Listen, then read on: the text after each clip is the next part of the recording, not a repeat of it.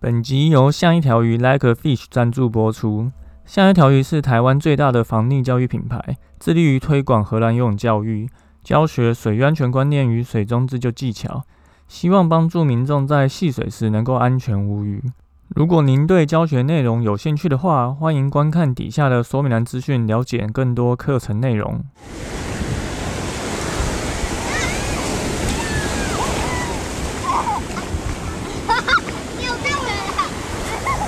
现在时间下午五点钟，海水浴场关闭，请尽速从水里上来，谢谢。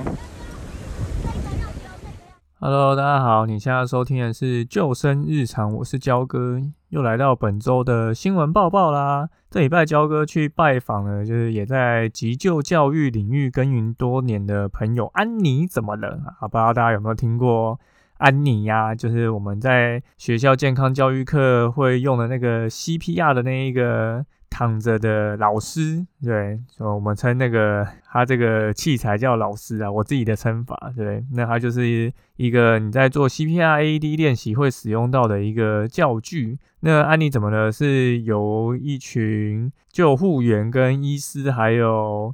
影像制作团队所组成的一个专业团队，那他们透过比较新的教材的方式去提升国内的紧急教育系统，吼，让更多人学习到这一块急救知识。所以，焦哥蛮推荐大家可以去安妮怎么了的官网上面看相关的。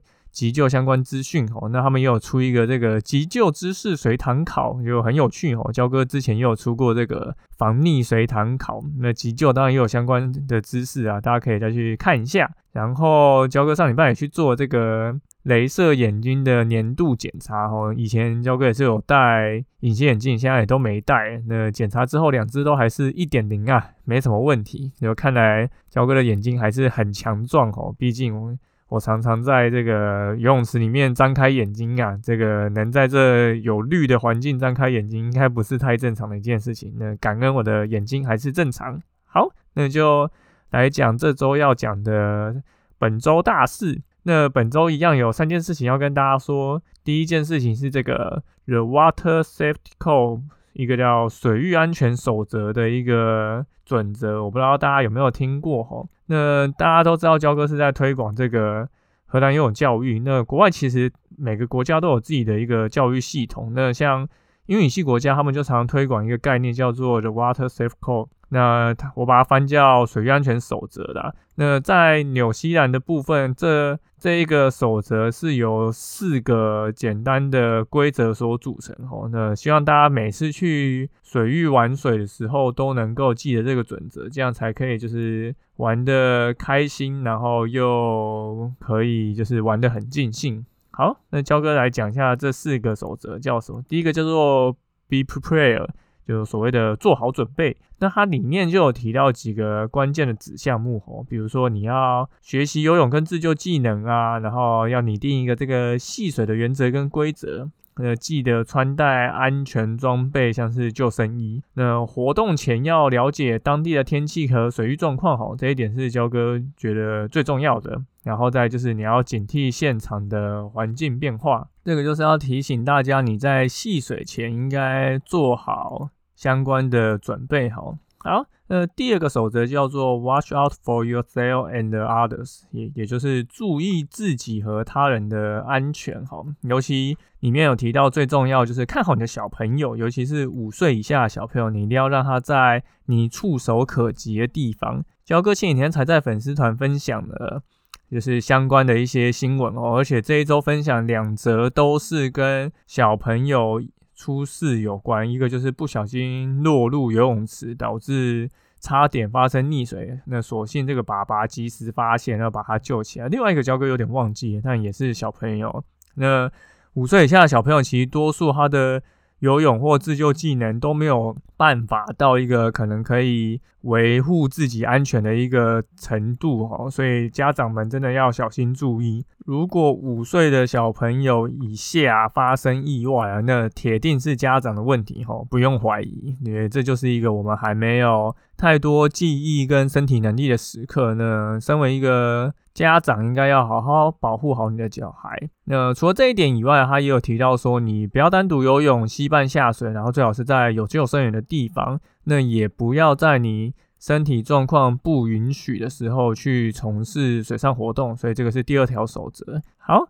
那第三条是 be aware of the dangers，就是所谓的注意危险。你可以去看一下这个水域环境的一些安全标志啊、警告标志，然后它的水流跟离岸流啊。那记得入水的时候要脚先下水哦。什么叫脚先下水？就是你去一些可能溪流环境，会想要跳瀑布深潭嘛？那你应该先去稍微观察一下这里适不适合。那适不适合你当然就是要脚先下去啊，怎么可能头先下去啊？因为头一先下去跳水，那当然就会是有一个比较高的风险在。而在就是你必须要考量到你下水后。回不回得来岸上，这点真的很重要。我觉得多数溺水意外就是大家都没有想过这件事情。你没有想过，你今天去海边玩，你到达一个水深的地方，你有没有办法回来？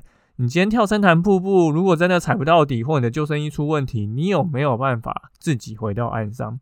那大家都不会去想事后到底能不能就是自己回到岸上。那你去做这些动作的风险就很高啊。像焦哥自己会去海边游泳吗？那我可能也会考量到我当天的身体状况，看我今天要游的距离是不是跟以前一样远。那我也会背鱼雷浮标。那如果你游出去真的游不回来，那你至少有一个保命可以带援的措施。那这样才是对自己一个负责任的态度。那这里面当然还有提到，就是说。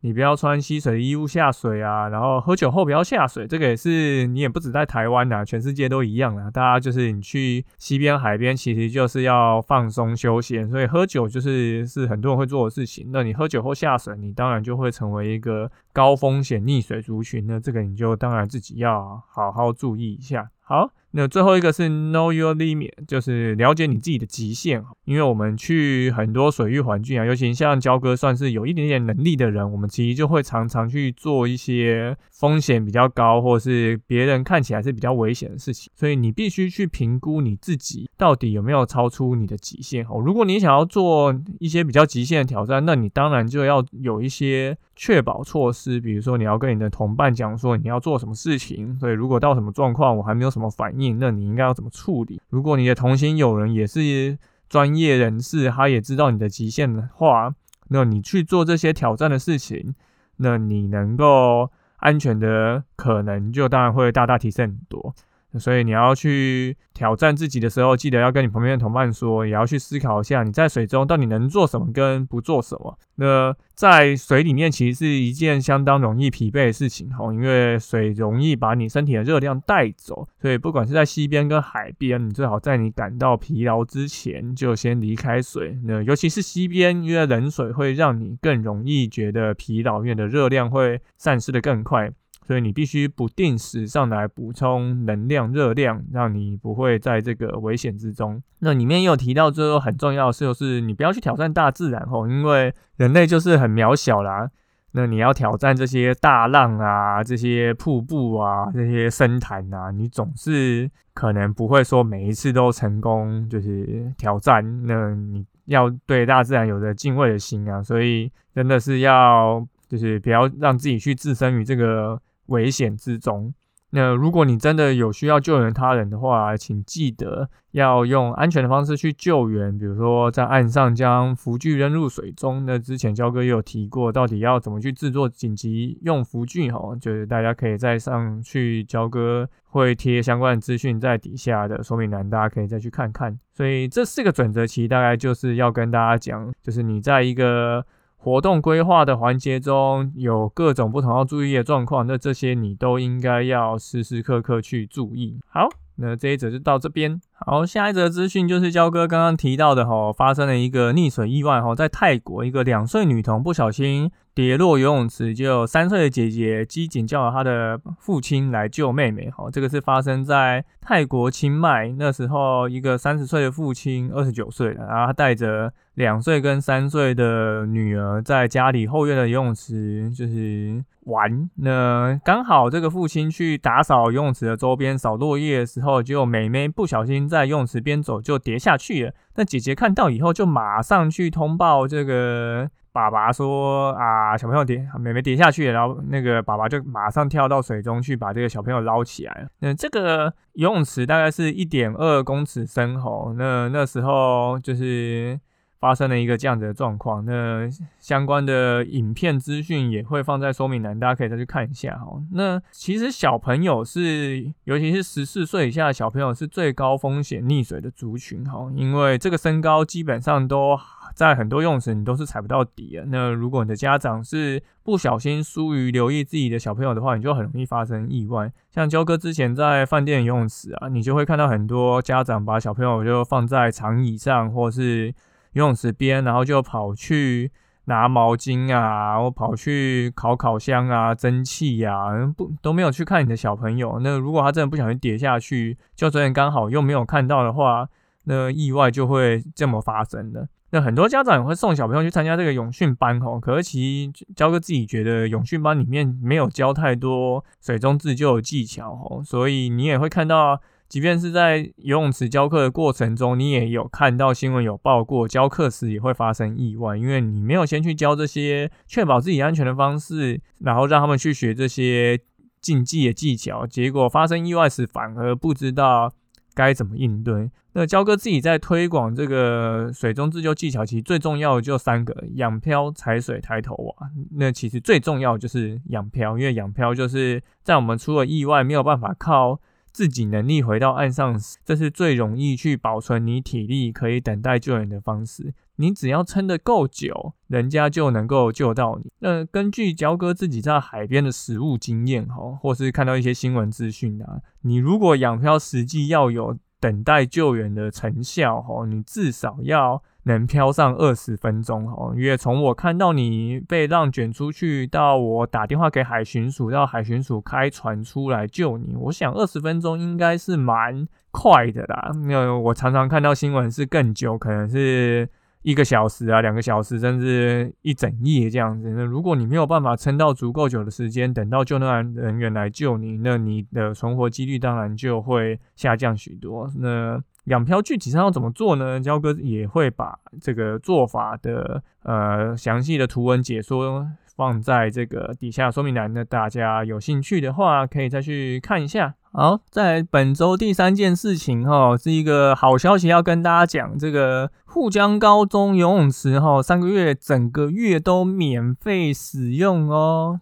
啊，这是焦哥的一个朋友今年开始要经营的一个游泳池哦，就是在沪江高中，那它就是一个体育场馆，里面有游泳池、有健身房、有桌球室、有瑜伽室。那因为三月一号开始试营运，所以三月一号整个月都免费哦，真的是超赚。如果沪江高中在哪里呢？在景美捷运站旁边，所以你如果是住景美新店公馆一带的，然后下去真的是很划算哦。那这个游泳池，焦哥也有去看过哦，它的水深是一百一到一百八，所以其实是在台北少数比较深的游泳池哦。一般焦哥其实都建议游泳池应该全部都要改成一百八哦，不然一百二的游泳池真的是练水中自救技巧，对小朋友来说可能勉强还可以啊，对大人来讲真的太强。那对一些可能年纪比较长的小朋友，他有一百二十公分，你叫他在一百二十公分游泳池练自救技巧。他没有办法感受到那个水深跟脚踩不到底的恐惧啊，那练习的效果其实就会有折扣，所以教哥其实蛮推荐，就是大家如果有时间的话，都可以去一些比较深的游泳池去尝试。那你不仅可以练水中自救技巧，也可以去克服这个水深的恐惧哦。这个就是你要多待几次，你就会习惯。那在荷兰，其实你会看到荷兰的游泳池，我看到的几乎都是两三米以上哦，就是一个你大人想踩都踩不到的深度。所以这个也是为什么人家在各种地方游泳都会比较怡然自得的原因。那大家记得去之前也要看一下营业的时间哈，因为这是学校游泳池，所以平常是。只有开放早上六点到八点，然后再就是要他们上学时间嘛，然后再就是他们下课，所以在开的时间是晚上的五点到十点，那只有假日才是开整天哦，所以千万不要在一到五的白天去，那你很有可能会白跑一趟。呃，详细的这个开放资讯啊，或是他们还有哪些课程活动都免费的，大家可以再去私讯这个互相高中的这个游泳池的场馆的粉丝团哦。那焦哥一样会把这个链接放在底下。那三月一整个月都免费哦，现在才三月初而已，所以真的是非常推荐大家都去体验看看。好，本周的新闻报报就到这边。这周就是跟大家讲三件事情。第一个就是所谓的 The Water Safety Code，所谓的水安全守则。那大家自己要去遵照这个守则，就可以在戏水的时候更安全。那如果你家有小朋友的话，请记得，尤其是五岁以下，要时时刻刻。让他在你触手可及的地方吼，因为小朋友真的是最高风险的溺水族群，所以大家一定要确保自己小朋友的安全。那最后就是沪江高中这个月游泳池场馆都免费吼，那大家如果想要去体验一个比较水深的游泳环境的话，焦哥蛮推荐可以去沪江高中体验一下。好，那本周的新闻报报就到这边。呃，我是焦哥，感谢大家收听今天的救生日常。如果你喜欢我们节目，欢迎到 Apple Park 留言并给我们五颗星。最近还有人来问焦哥一些关于救生员职涯的问题，我呢焦哥真的觉得啊，之前录的内容对大家有帮助，我觉得很感动。那现在天气也越来越热了，所以大家如果有想要听其他主题，也欢迎私讯我们的 IG，那也可以把我们的节目推荐给你身边的朋友。那我们就下周再见喽，拜拜。